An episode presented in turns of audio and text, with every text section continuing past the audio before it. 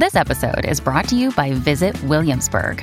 In Williamsburg, Virginia, there's never too much of a good thing. Whether you're a foodie, a golfer, a history buff, a shopaholic, an outdoor enthusiast, or a thrill seeker, you'll find what you came for here and more.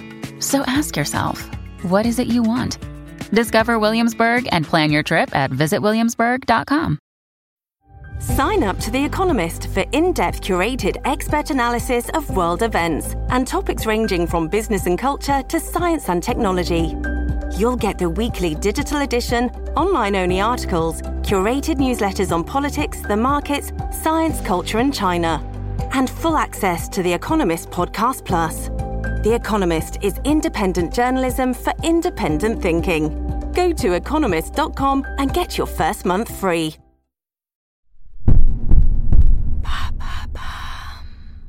Pourquoi l'Union européenne a décrété un embargo sur le pétrole russe Merci d'avoir posé la question. C'est une mesure décisive qui a été prise à l'unanimité par l'Union européenne dans la nuit du 30 au 31 mai 2022, un peu plus de trois mois après l'opération lancée en Russie sur le sol ukrainien le 24 février 2022. D'ici à la fin de l'année, Bruxelles et les 27 États devront faire 100, 90% du pétrole russe. La Russie compte parmi les trois premiers pays producteurs de pétrole dans le monde après l'Arabie saoudite et les États-Unis.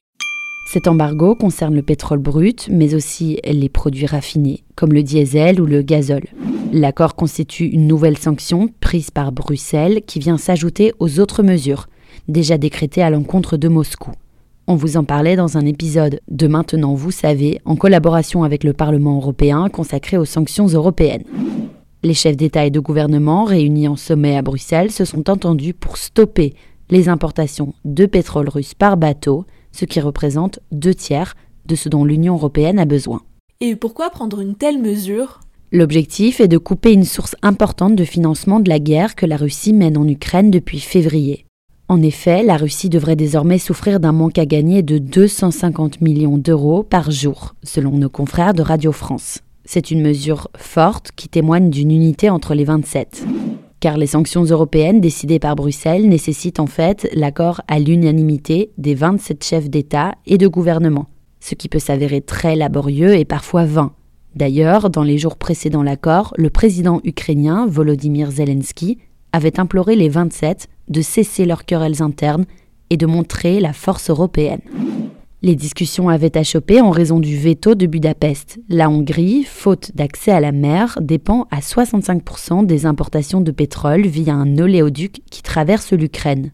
Le pays s'opposait donc à la mesure. Une exception a alors été prévue pour permettre à Budapest d'assurer sa sécurité énergétique, ce qui a permis de faire lever le veto de la Hongrie. Mais quid du tiers du pétrole restant? Deux tiers des achats européens se font par bateau.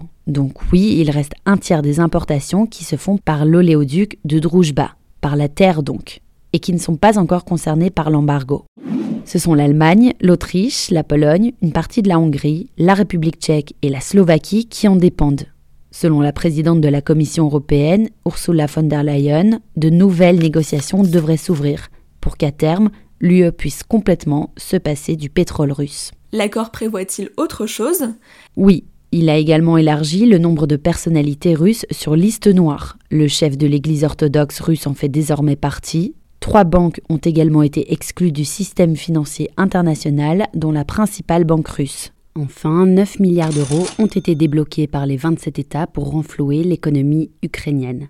Voilà ce qu'est l'embargo sur le pétrole russe. Maintenant, vous savez, un podcast écrit et réalisé par Johanna Cincinnatis. Ce podcast est disponible sur toutes les plateformes audio et pour l'écouter sans publicité, rendez-vous sur la chaîne Bababam Plus d'Apple Podcast.